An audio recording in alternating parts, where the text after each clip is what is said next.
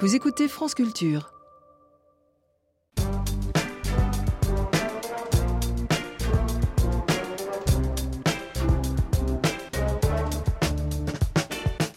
Bonsoir à toutes et à tous, bienvenue dans Du Grain à Moudre, nous sommes ensemble jusqu'à 19h.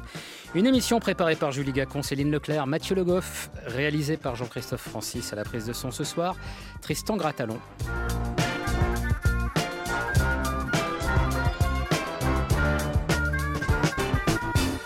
Chiche. S'il fallait résumer d'un mot l'initiative européenne présentée par François Hollande la semaine dernière lors de sa conférence de presse, ce serait celui-là, un chiche adressé avant tout à sa principale partenaire politique au sein de l'Union, Angela Merkel. Car de quoi se plaint l'Allemagne? D'un manque de coordination des politiques économiques. Et que veut l'Allemagne? La mise en place d'une union politique. Le président français a donc fait mine de prendre la chancelière au mot en s'engageant à sortir l'Europe de sa langueur à travers un plan d'action en quatre points, parmi lesquels l'instauration d'un gouvernement économique de la zone euro. Un gouvernement qui, euh, pour reprendre les termes du chef de l'État, débattrait des principales décisions de politique économique, harmoniserait la fiscalité, commencerait à faire acte de convergence sur le plan social par le haut et engagerait un plan de lutte contre la fraude fiscale. À vrai dire, l'idée n'est pas neuve. François Mitterrand, Nicolas Sarkozy avaient euh, sérieusement songé.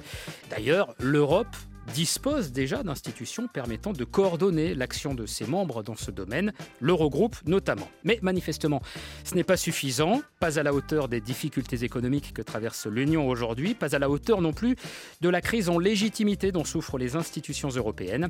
Alors, euh, gouvernement économique européen chiche, c'est notre sujet du jour.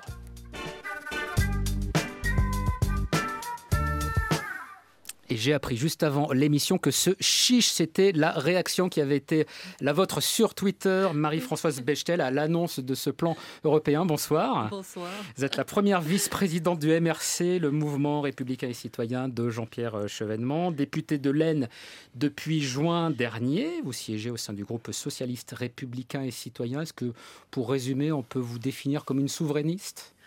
J'aime pas tellement ce mot, mais euh, je vous laisse la liberté de l'utiliser. Nous sommes des gens qui essayons de réfléchir sur l'Europe à la lumière de, des nations et de la démocratie. Alors je ne sais pas si notre deuxième invité se définirait, lui, par opposition au souverainisme, c'est-à-dire un fédéraliste. Il s'agit de vous, Alain Fabre, bonsoir. Alors moi je vais être très, très simple, la réponse est oui. Je crois que le mouvement, c'est l'Europe fédérale.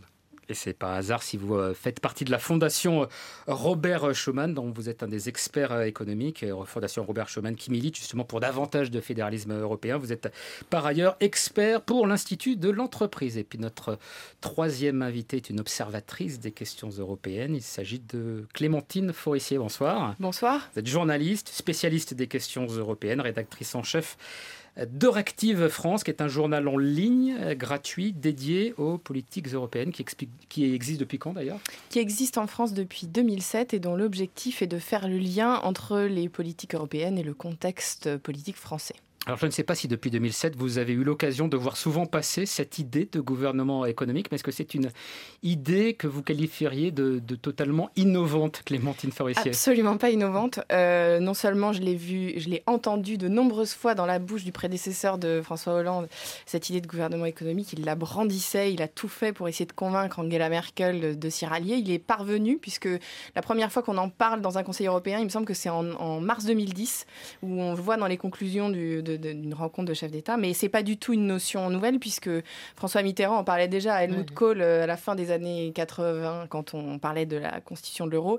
Et à l'époque, ça faisait absolument frémir l'Allemagne, pour des raisons qu'on évoquera peut-être plus tard, mais euh, les Allemands étaient complètement hostiles à cette idée. Alors, Nicolas Sarkozy en a effectivement parlé en mars 2010 lors d'un Conseil européen. Il avait déjà évoqué cette idée devant le Parlement européen cette fois. C'était le 21 octobre 2008. Écoutez comment il parlait de cette idée de gouvernement économique européen.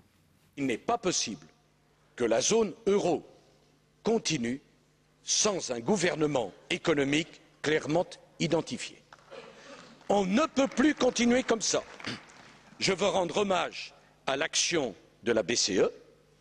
Je veux dire ma conviction que la BCE doit être indépendante, mais pour que l'action de la BCE trouve toute sa pleine mesure, elle doit pouvoir discuter avec un gouvernement économique. C'était ça l'esprit du traité. L'esprit du traité, c'est le dialogue, la démocratie et l'indépendance réciproque. Et dans mon esprit d'ailleurs, le vrai gouvernement économique de l'Eurogroupe, c'est un Eurogroupe qui se réunit au niveau des chefs d'État et de gouvernement. Alors Marie-Françoise Bechtel, euh, François Mitterrand en avait parlé, Nicolas Sarkozy en a parlé, François Hollande en parle désormais. Est-ce que ça veut dire que ce gouvernement économique européen qui est à la fois porté par des présidents de gauche et de droite est une nécessité sur le principe. Après, on va voir évidemment, évidemment son contenu. Et il y avait certainement un élément de bon sens dans l'idée d'un gouvernement économique de la zone euro, que Jean-Pierre Chevènement aussi, qui pourtant n'était pas dans les mêmes idées que les personnes que vous avez citées, avait réclamé. Après, nous reparlerons certainement du contenu. Pourquoi? Parce que cette idée qu'on fait une monnaie toute seule et que cette monnaie n'est pas appuyée sur une harmonisation économique minimale, donc ce qu'on a pu appeler un gouvernement économique, c'est-à-dire des gens qui se rencontrent, qui sont à un niveau critique suffisant pour s'entendre finalement sur la politique économique économique, eh bien, était une idée euh, extrêmement abstraite. Et si vous me passez l'expression, elle était historiquement farfelue. Et malheureusement, le, drame que vit aujourd'hui la zone euro le montre bien. Donc dire qu'on veut faire un gouvernement, c'est dire qu'on veut donner de la cohérence à la politique européenne. C'est dire qu'on ne fait pas de monnaie, mais non, c'est pas de la politique européenne. On ne fait pas de monnaie dans aucune zone du monde. On ne l'a jamais fait sans qu'il y ait des économies derrière ou devant. Donc c'est une question de bon sens. Vous partageriez, vous le fédéraliste Alain Fabre, ce que vient de dire Marie-Françoise Bechtel je voudrais sur le principe Je voudrais préciser que c'est une idée de bon sens, mais c'est une idée ancienne. Et ce que je voudrais souligner, peut-être avec un point de vue plus économique, je ne suis pas très éloigné de ce que Madame a dit. C'est si ce soir on arrive à, rapprocher un fédéraliste et une souverainiste, on aura vraiment réalisé un exploit. Ça dépend quel fédéraliste, on pourrait en reparler. Voilà, tout à fait. Alors moi, ce que je voudrais dire d'abord, c'est que l'idée est ancienne. Je crois que le premier qui a, mis le, le sujet sur la table, c'était Henri Kissinger en 73, en disant En Europe, j'appelle qui? Et euh, la deuxième chose qui me paraît importante, c'est que finalement, c'était concomitant avec la première crise pétrolière. À l'époque, euh, Helmut Schmidt et Valéry Giscard d'Estaing sont mis d'accord pour créer le Conseil européen. C'est une création informelle à, ce moment-là. Et donc, malgré tout, c'est pour, euh, mm. après la, rupture avec, le, taux avec mm. le régime de change fixe avec le, dollar, on a voulu avoir en Europe une forme de pilotage des problèmes monétaires européens. Donc, l'idée est assez ancienne. Je dirais que, alors on va pas refaire l'historique parce que ce serait très ennuyeux, mais je crois que la, crise 2008, à mon avis, marque un élément important dans tout ça. La première chose, et je risque de surprendre un certain nombre de, gens euh, à ce micro, c'est que la, la souveraineté illimitée des marchés a fait son temps. Du coup, on a découvert à partir de 2008 qu'il fallait que les institutions politiques reprennent la main. Et donc je pense, je pense que si vous voulez, il y a euh, ce, ce, problème-là est vraiment un, élément qui est central dans la réflexion que Nicolas Sarkozy a évoquée dans son discours tout à l'heure, et en même temps dans la façon dont les Allemands ont également euh, envisagé cette question-là. Et il y a un certain nombre de tabous qui ont sauté, il y a un certain nombre d'évolutions, et ça a été possible parce qu'effectivement, Allemands et Français ont fait un pas l'un vers l'autre. Clémentine Forissier, euh, dans ce, ce sujet-là justement, du pas l'un vers l'autre, est-ce que François Hollande dans sa conférence de presse de la semaine dernière, a fait un pas vers la position allemande euh, qui euh, plaide justement pour une meilleure coordination à minima des, politiques économiques. Alors c'est un peu ce que vous disiez en introduction, c'est d'une certaine manière c'est un peu la réponse du berger à la bergère. Mais il y a une ambiguïté dans le discours euh, et qui est, qui est, aussi dans votre présentation, c'est on parle d'union politique ou on parle de gouvernement économique? Moi, pour moi, c'est deux notions différentes au départ. Mais en réalité, dans la présentation de, François Hollande, c'est un petit peu ambigu. On ne sait pas exactement à quel niveau il place l'un et l'autre. Il parle d'union politique, il l'illustre par le gouvernement économique. Quand Angela Merkel parle, elle n'utilise jamais le mot de gouvernement économique, c'est ou très rarement. C'est d'abord c'est un mot qui en allemand n'existe pas vraiment, donc ça n'a pas de pas de sens pour les Allemands. Et puis c'est complètement contraire à leur idée que euh, en fait eux ils sont pour un espèce d'ordolibéralisme où il y a des seuils et où les, la politique n'intervient pas. Je veux dire. Donc euh, c'est on ne sait pas vraiment si c'est une réponse réponse directe à l'Allemagne. Il y, a une, il y, a une vraie ambiguïté dans le discours. C'est vrai qu'il y avait un petit peu de frustration, euh, moi, je trouve, à, la fin de la, conférence de presse, mais c'est toujours compliqué hein, quand on est journaliste de réagir à chaud. C'est qu'on aurait eu envie de creuser justement ce qu'est serait ou ce qu'était dans l'esprit de François Hollande ce gouvernement économique européen? Marie-Françoise Bechtel, est-ce que vous l'avez trouvé clair, le chef de l'État Est-ce que vous avez compris précisément euh, Moi, j'ai compris la même chose que Clémentine Forissier, c'est à savoir que en réalité, c'est bien une, une c'est une réponse de Hollande à Merkel. Merkel dit moi, je veux plus d'intégration politique, je veux encore plus de discipline budgétaire, je veux que les États viennent rendre compte à ceux qui ont vraiment le pouvoir en Europe de ce qu'ils font et qu'ils vont dans le bon sens. Et François Hollande, qui est quand même pas tout à fait d'accord avec ça, même s'il a eu le tort de nous faire euh, de nous faire ratifier le TSCG, il n'est quand même pas euh, sur cette ligne-là que je n'ai pas voté. Il a, il il, a, il n'est quand même pas sur cette ligne-là. Et François Hollande lui répond par cette idée qui est ancienne, mais juste et à laquelle on n'a jamais donné de contenu. Si on ne veut pas que la zone euro continue à courir à la catastrophe, moi, président de la République française, je pense qu'il faut faire enfin ce gouvernement économique dont vous avez eu raison, Clémentine Forestier, de souligner qu'il faut encore savoir ce qu'on entend par là. Un gouvernement économique, c'est le premier pas vers une union politique, Alain Fabre? Euh, certainement, mais je crois que je voudrais un petit peu insister sur euh, l'ambiguïté de la discussion entre français et allemand parce que c'est un élément clé de la réflexion, mm. parce que sinon on va passer notre temps à, parler de mots sans avoir euh, derrière la chose qui correspond. C'est-à-dire on, ne dit pas la même chose quand on parle, alors même si, comme vous le soulignez, Angela Merkel ne parle pas de gouvernement économique, mais on ne parle pas forcément de la même chose quand on est sur ce sujet-là, que l'on se place du côté français ou côté allemand. On ne parle pas du tout de la même chose. du tout, de la même chose. Alors la Fabre. Alors si vous voulez, de, de ce point de vue-là, quand les Allemands parlent de, gouvernement économique d'ailleurs, vous avez raison de dire, il parle d'institutions politiques, il parle d'institutions fédérales politiques.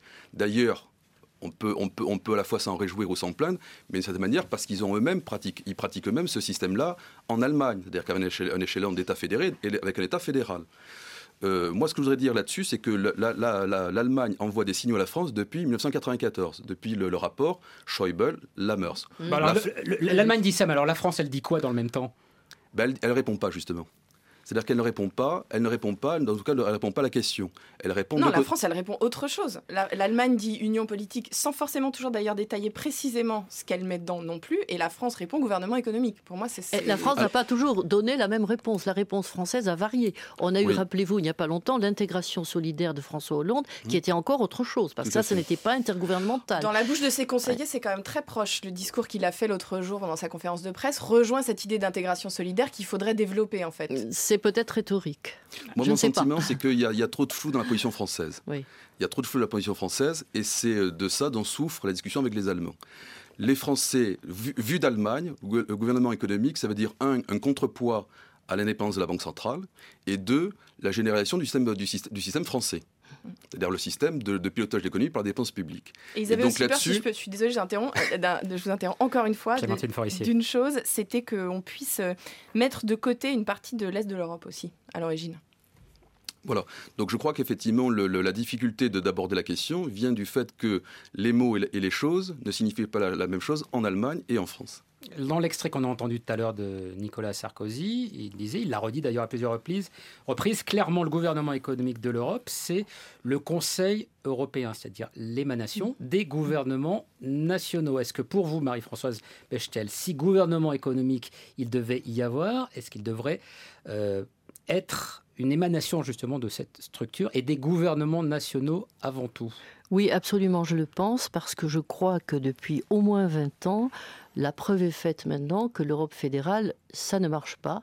Quelquefois, quand ça marche, c'est presque pire. Je pense au traité d'austérité européenne, au TSCG, et que par conséquent, il faut que les États qui ont la volonté d'avancer se mettent ensemble. Et puis, il y a un autre avantage, c'est que les, les, États représentés par le gouvernement représentent eux-mêmes leur peuple, et les peuples ont la légitimité démocratique. alors, ce gouvernement, la Commission de la et les parlements l'ont à peine. Il existe déjà ce gouvernement, c'est le Conseil européen? oui, le Conseil européen est, à mes yeux, la bonne structure. C'est la structure normalement démocratique. Vous avez le cadre démocratique et le cadre la nation, qui est le cadre naturel de la respiration démocratique. Et c'est l'idée que les nations viennent ensemble, collaborent ensemble et autour de décisions pour prendre des décisions dans lesquelles elles sont représentées encore une fois par leur gouvernement. Et, voilà comment l'Europe pourrait avancer d'un bon pas, ce qui a été détruit bien entendu par l'élargissement à 27. Car auparavant, on était sur l'idée des pères fondateurs, qui est mmh. peut-être la vôtre, je mmh. l'imagine, qui était une idée que nous n'avons pas approuvée, mais qui est une idée au moins qui est rationnelle et à, laquelle qui a le mérite de la cohérence. C'est l'idée que ce sont des pays euh, égaux, à peu près égaux, dans l'égalisation des systèmes fiscaux, économiques et sociaux, qui avancent le même pas. C'est ce qu'on appelait la méthode inductive. Et petit à petit, on s'agrège d'autres pays. On a fait exactement le contraire. À partir de l'élargissement, on a créé une concurrence interne à la zone européenne et on a été mettre par-dessus cela l'euro, qui est une monnaie très chère, puisque nous sommes la seule zone du monde à avoir une monnaie chère qui, qui plombe notre compétitivité, notamment la compétitivité française. Toutes ces erreurs, aujourd'hui, nous les payons et on est devant cette cette idée. Est-ce qu'on revient à l'idée d'intégration? Mais une intégration, euh, même de la zone euro, c'est pas l'intégration originelle, me semble-t-il, des pères fondateurs. Ou bien est-ce que vraiment on, fait le constat, je dirais le, constat par la réalité, que seule la méthode intergouvernementale peut marcher? Tout dépendra ensuite de son contenu. Est-ce que seule la méthode intergouvernementale peut marcher, Alain Fabre? Est-ce que l'institution qui pourrait accueillir ce fameux gouvernement économique européen existe déjà et n'attend que d'être améliorée? Alors, je, voudrais, revenir sur ce que vous disiez à l'instant, madame. Euh, répondez à ma question en même temps. Hein. Je l'oublie, je l'oublie pas. Je l'oublie pas. Je veux dire simplement que justement, je, voudrais y venir. C'est que la, la, ce qu'on a vécu entre 2008 et à peu près 2012, c'est le fait qu'au contraire, la solution, c'est l'Europe fédérale. Alors, je voudrais expliquer ceci. Ce qui a marché, c'est l'action de la Banque centrale européenne. C'est une institution fédérale. Ce qui a marché, c'est le fonds de stabilité financière qu'on a mis en place au moment en 2010, bien sûr à l'instigation de Nicolas Sarkozy et d'Angela Merkel, mais c'est une institution fédérale. Donc, si vous voulez quand même mettre en place au sein de la zone euro des, institutions fédérales, elles répondent bien à la question.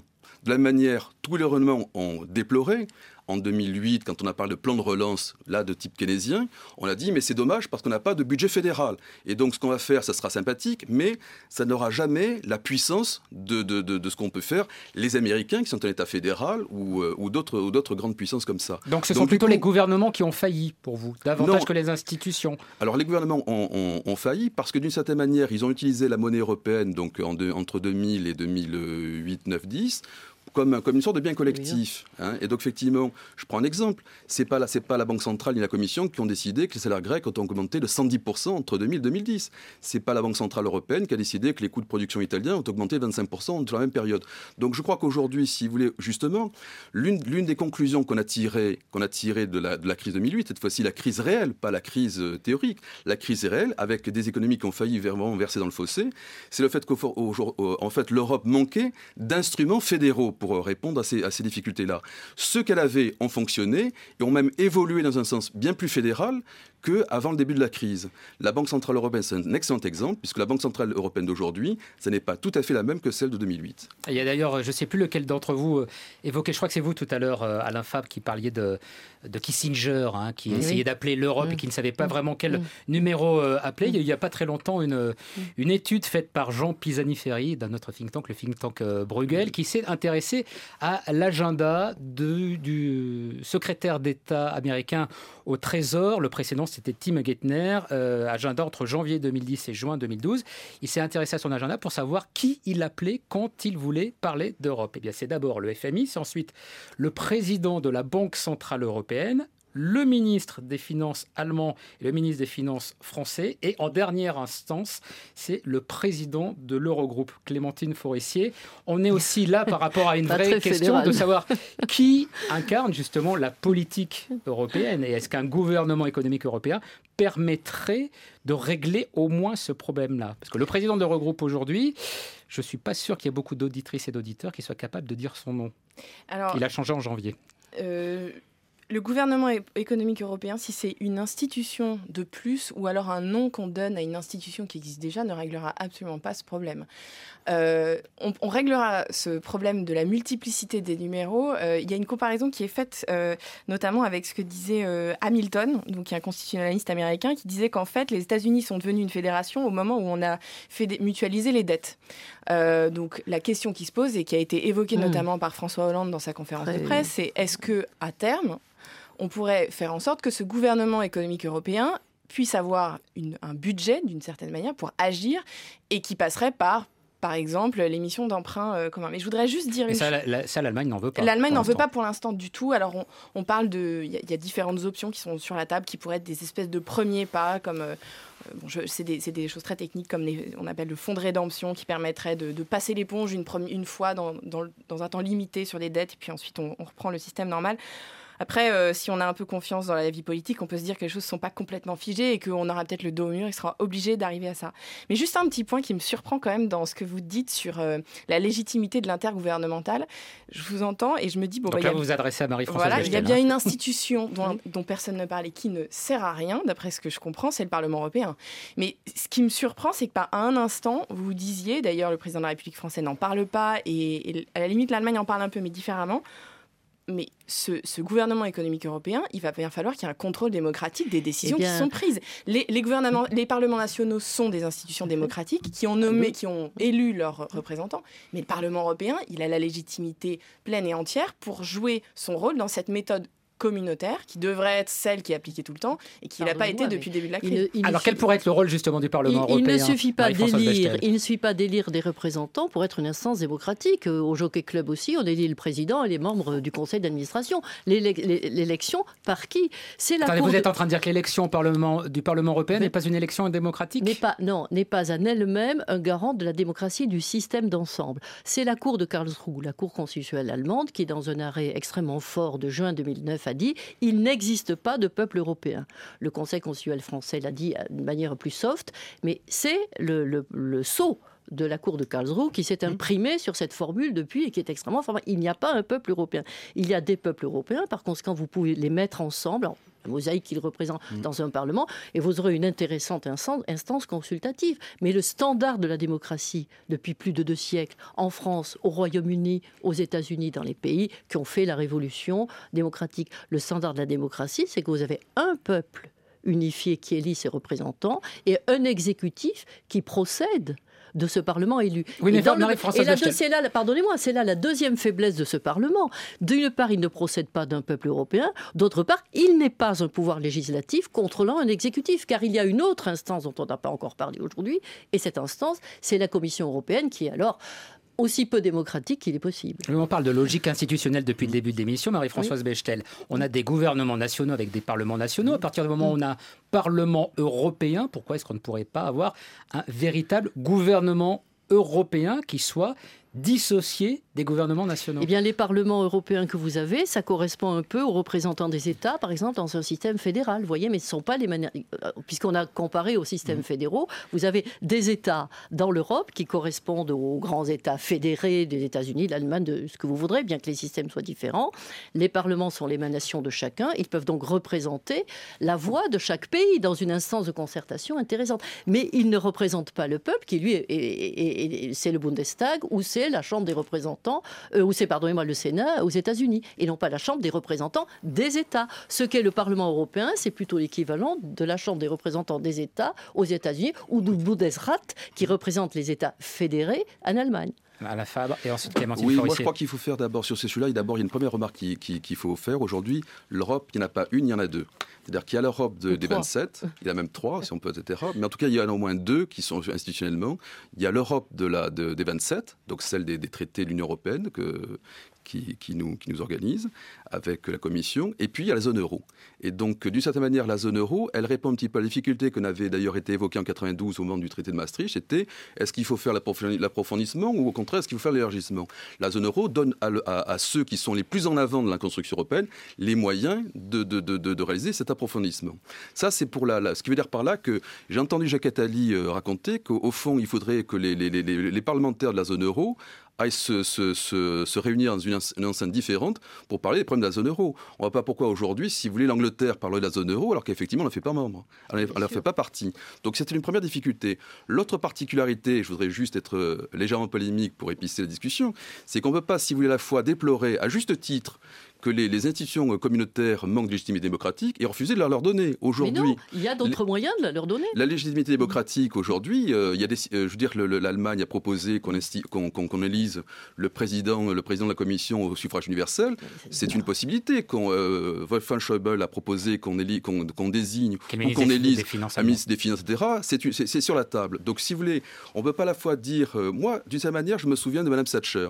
Elle disait, on ne peut pas accepter l'Europe de Jacques Delors, où effectivement, ce sont les théocrates qui décide là-dessus. Paradoxalement, je lui donne raison.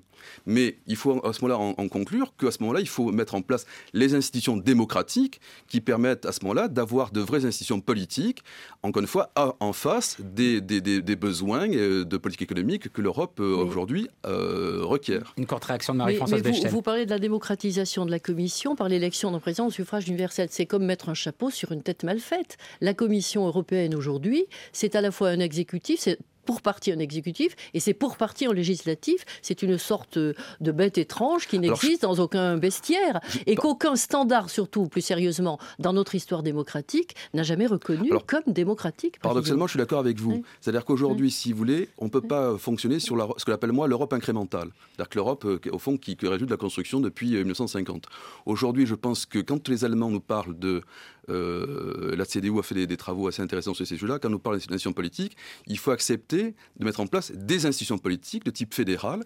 J'aimerais préciser en particulier pour les auditeurs français c'est que contrairement à ce qu'on pense, dans un système fédéral, le pouvoir, n'est pas au niveau fédéral, il au niveau des États fédérés. C'est eux qui ont la main sur le système politique. Et donc, de cette manière, pour être un petit peu technique, la compétence d'attribution du politique, elle est au niveau des États fédérés. La compétence, euh, pardon, la compétence droit commun, euh, elle est au niveau des États fédérés. La compétence d'attribution au niveau fédéral. Quand vous prenez le système allemand, qui est le système euh, fédéral européen, le gouvernement fédéral, il a très peu d'attributions. Il a la monnaie, il a plus, puisqu'elle est passée au niveau européen. Il a la politique étrangère, la défense. Tout le reste, l'éducation, la santé, tous ces trucs-là, c'est au niveau fédéré que ça se passe. Donc il ne faut pas fantasmer sur une sorte de dépossession de ces possessions des États-nations par un système fédéral qui sera absolument euh, un ovni euh, ou euh, etc. Eh, Clémentine Forissier, est-ce que notre problème à nous Français, ce n'est pas de raisonner, c'est peut-être aussi d'ailleurs le, le, cas des Allemands, mais en tout cas en ce qui nous concerne, d'avoir une conception très française, peut-être trop française de ce que doit être un exécutif et en l'occurrence un exécutif européen on parle d'incarnation, de chef, de gouvernement, tout ça, c'est. Ah, mais si, mais là, quand, quand, je nous écoute, je me dis qu'on est vraiment très français et qu'effectivement, euh, euh, la légitimité, elle est dans les mains d'une personne, même, à la limite, même, euh, même pas entre les mains du Parlement, dans, dans, ce que je vous écoute. Une personne que les Français ont élue et qui sera au Conseil européen en train de décider de, de, la coordination sur des politiques économiques. Mais en même temps, c'est très français de dire qu'il faudrait élire le président de la Commission européenne au suffrage universel. Mais complètement. C'est un système présidentiel. Mais, mais, complètement. Alors qu'on parlait de l'Allemagne à l'instant, euh, le pouvoir fédéral en Allemagne a peut-être peu de pouvoir par rapport aux États fédérés, mais le Bundestag a énormément de pouvoir et il y, a un vrai jeu démocratique. Et d'ailleurs, il n'y a pas qu'en Allemagne, je veux dire, c'est le cas aussi dans d'autres pays du nord de l'Europe qui fonctionnent de cette façon. Finalement, la, la France a une, a une, tradition qui est quand même assez, assez spéciale et d'ailleurs qui n'est pas forcément toujours très bien comprise euh, par, nos, par, nos partenaires européens. Excusez-moi, si on reprend l'histoire des carnets de téléphone, je crois que Mme Merkel, M. Cameron, M. Hollande, pour ne pas citer M. Raroy ou d'autres, sont vraiment quand même les interlocuteurs euh, désigner des autres puissances lorsqu'elles veulent leur parler. Et en réalité, tous les politologues ont signalé, ont souligné, pardonnez-moi, qu'il y avait une, centralisation du pouvoir aux mains des chefs de l'exécutif, qu'ils soient président de la République ou chef de gouvernement. Et les personnes que j'ai citées, y compris en Allemagne, Mme Merkel, dont le pouvoir est très fort, le montrent. Oui, mais ça, c'est la faute à qui, Marie-Françoise Bechtel? Est-ce que c'est la faute aux institutions européennes telles qu'elles ont été conçues? Ou bien est-ce que c'est la faute au gouvernement qui euh, ont fait en sorte aussi de doter l'Europe de euh, patrons pas très euh, médiatique. Alors, je parlais tout à l'heure du nouveau patron de l'Eurogroupe, il faut quand même que je donne son nom, c'est euh, le ministre néerlandais des Finances, Jeroen Dijsselbloem, j'espère que j'écorche pas trop euh, son nom, le précédent c'était Jean-Claude Juncker, et Herman Van Rompuy, alors il a été beaucoup moqué au début, puis il est toujours pour son manque de, charisme. C'est aussi de la responsabilité des gouvernements, ça, Marie-Françoise Bechtel, et ensuite à la Fabre. Le, problème n'est pas du tout de désigner des personnes, et là je suis d'accord avec vous, je, ce n'est pas de désigner des personnes, c'est d'avoir des institutions... Il faut bien qu'elles soient incarnées aussi un minimum, oui, d'accord, mais il faudrait déjà mettre l'Europe sur ses vrais pieds, qu'elle est des nations réellement démocratiques. J'ai dit tout à l'heure que la Commission européenne ne correspond pas aux standards démocratiques pour lesquels on a fait deux grandes révolutions dans le monde, la française et l'américaine, sans parler de la révolution soft britannique. Elle ne correspond pas aux standards démocratiques parce qu'elle est pour partie en législative, pour partie en exécutif, et, qu'elle est composée de personnes qui ne, sont qui ne sont pas responsables. Savez-vous, quand on désigne un commissaire européen, on lui fait prêter serment d'être indépendant de l'État d'où il émane système intégré. Mais on ne lui fera jamais prêter serment d'être indépendant des lobbies et des marchés. Euh, voilà une question. Oui, faut pas dire ça. c'est une parenthèse. Mais c'est une parenthèse parce que le standard démocratique peut être tout à fait libéral. Donc, euh, d'une certaine manière, euh, ça n'entre pas dans mon raisonnement. Je le fais quand même remarquer au passage. Les parlementaires français ne sont pas indépendants des lobbies. Hein et non, ils prêtent pas serment. Je veux dire, non, mais ça, ils sont élus par un peuple souverain. Il y a une opération de transparence désormais, quand même. Ils sont élus par un peuple souverain. Ce n'est pas le cas des commissaires européens qui ne rendent compte à personne. Pour moi, c'est le, le point politique clé. C'est-à-dire qu'aujourd'hui, effectivement, vous avez raison. La Cour de Karlsruhe l'a rappelé. Le Conseil euh, constitutionnel français le dit, le reprend aussi à son compte. C'est qu'effectivement, on n'a pas aujourd'hui, euh, politiquement et constitutionnellement, de peuple, de peuple européen souverain. Là-dessus, on est d'accord. Hein. Euh, mais que ce soit Victor Hugo, que ce soit d'autres, je veux dire, c'est une perspective qui, est toujours, qui est toujours là. Moi, je crois qu'une certaine manière, la zone euro, je, tendance un petit peu à raccrocher les, réflexions à, cette, à, la crise qu'on a vécue, c'est que la zone euro, maintenant, un certain nombre d'économistes l'ont dit, vous avez cité tout à l'heure Pisani-Ferry, gens comme ça l'ont dit, en fait, l'alternative est assez claire aujourd'hui. Ou bien on garde l'euro et on fait de l'intégration politique, ou bien à la limite, ça peut être parfaitement respectable comme choix. On ne veut pas la zone euro, on ne veut pas de monnaie unique, on veut retrouver sa souveraineté monétaire, etc.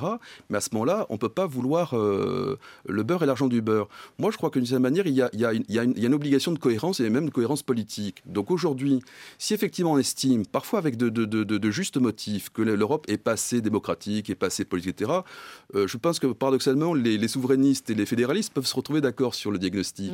Hein. Pas sur les solutions. Pas la solution.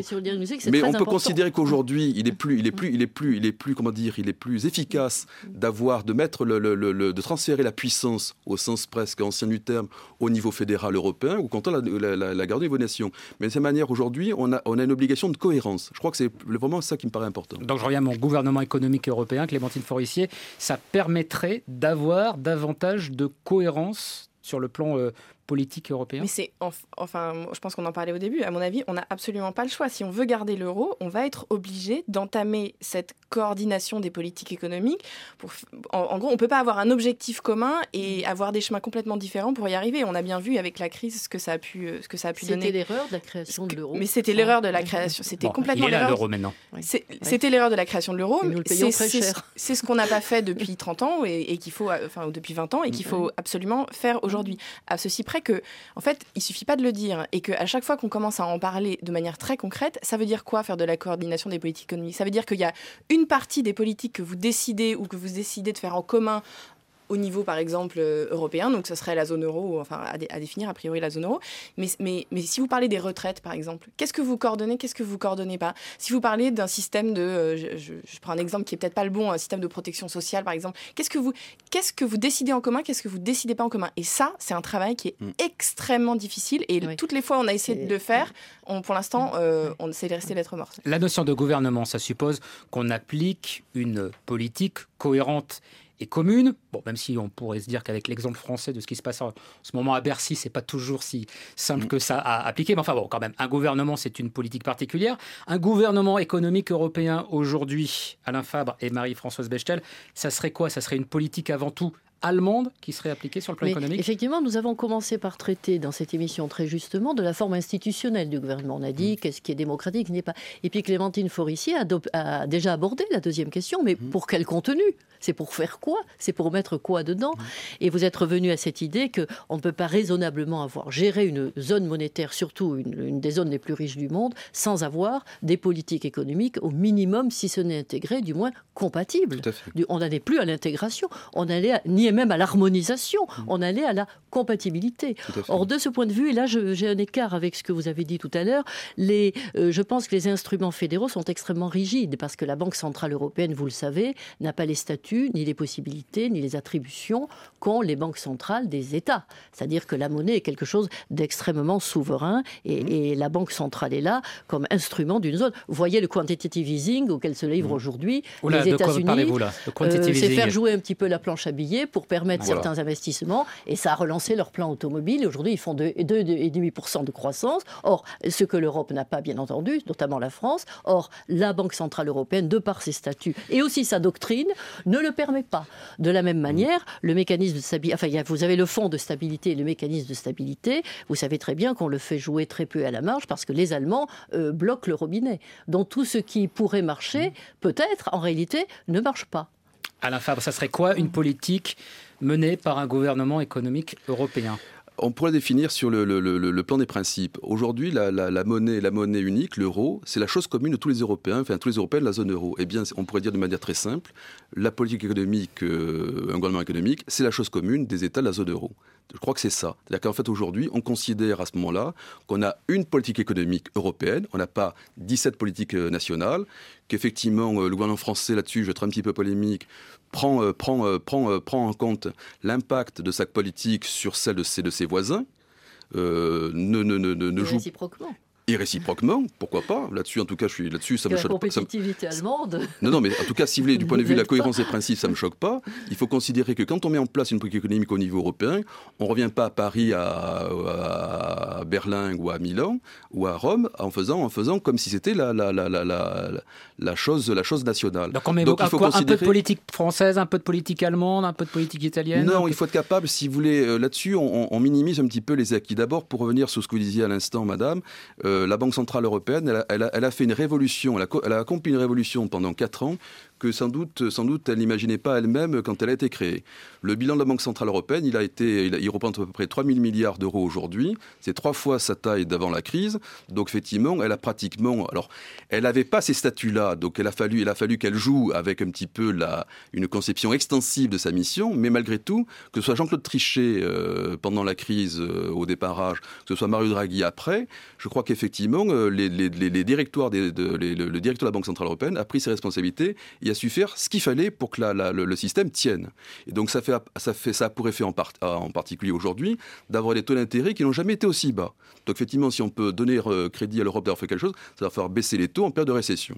Et Donc, une croissance qui n'a jamais été aussi basse non plus. C'est également lié à la politique de la Alors là-dessus, est-ce que ça veut dire juste à l'info, parce qu'on est presque à la fin de l'émission, est-ce que ça voudrait dire que le responsable, parce qu'il faut bien quand même désigner une personne du gouvernement économique européen, le meilleur responsable, ça serait, par exemple, le patron de la Banque centrale européenne ah. Non, il faut pas aller jusque là parce que si vous voulez à ce moment-là, on va avoir une, on va aller, on va aller trop loin, on va le, on va le mettre dans l'embarras de, de, son rôle. Aujourd'hui, la banque centrale, une banque centrale, au fond, si on, si on répond un petit peu sur la conjoncture économique elle-même aujourd'hui, en ayant, euh, je veux euh, mis sur les marchés autant de liquidités, euh, la banque centrale donne du temps au gouvernement pour se mettre d'accord. C'est ça le, message économique. C'est je mets de la monnaie, maintenant faites une politique économique. Et rappelez-vous, il y avait un point, à limite on peut prendre, puisqu'on on avait affaire à deux Italiens, à deux Mario, c'est que la Banque Centrale euh, Européenne, celle de Mario Draghi, a pris un certain nombre de décisions une fois qu'elle avait la, certitude que l'Italie avait pris, avait pris de celle de Mario Monti, avait pris les mesures nécessaires pour rendre possible cette politique monétaire. Clémentine Forissier, pour conclure, ce gouvernement économique européen, dont on voit bien hein, qu'il peut prendre différentes euh, formes, à condition d'ailleurs peut-être qu'il en prenne une, vous le voyez euh, advenir euh, à court terme, à moyen terme, forcément après les élections législatives allemandes, forcément après les élections européennes de 2014 il y a un calendrier qui a été fixé par François Hollande où il, a parlé de l'échéance de 2015 euh, qui est intéressante parce qu'il y a effectivement les élections européennes. Donc euh, ça, voudrait dire, si on suit cette logique, qu'il y aurait un vrai débat euh, sur l'avenir de l'Union politique ou au moins de ce gouvernement économique européen pendant les élections européennes. Honnêtement, je, suis un peu sceptique, c'est peut-être une déformation professionnelle, mais on peut l'espérer. Ce qui est sûr, c'est que là, dans les 3-4 mois qui viennent, à mon avis, avec avant les élections allemandes, il se passera quand même pas grand-chose. Et juste pour rappel, on attendait des propositions liées à cette histoire de gouvernement économique européen pour le Conseil européen de juin qui arrive là. Sauf que les Allemands et les Français sont tellement peu d'accord que pour l'instant, on n'a rien vu. Il y aura quelque chose, mais ça ne sera pas euh, incroyable. D'un mot, Marie-Françoise Bechtel et Alain Fabre, le débat politique euh, l'année prochaine pour les élections européennes, il devrait d'abord porter pour vous sur des questions économiques et sociales ou sur des questions institutionnelles? Alors je crois qu'il doit porter nécessairement sur des questions économiques et sociales parce que l'Europe de l'austérité n'est quand même pas un vain mot et nous le vivons aussi, c'est la seule zone du monde. Mais ça retentit sur les institutions. Alain Fabre?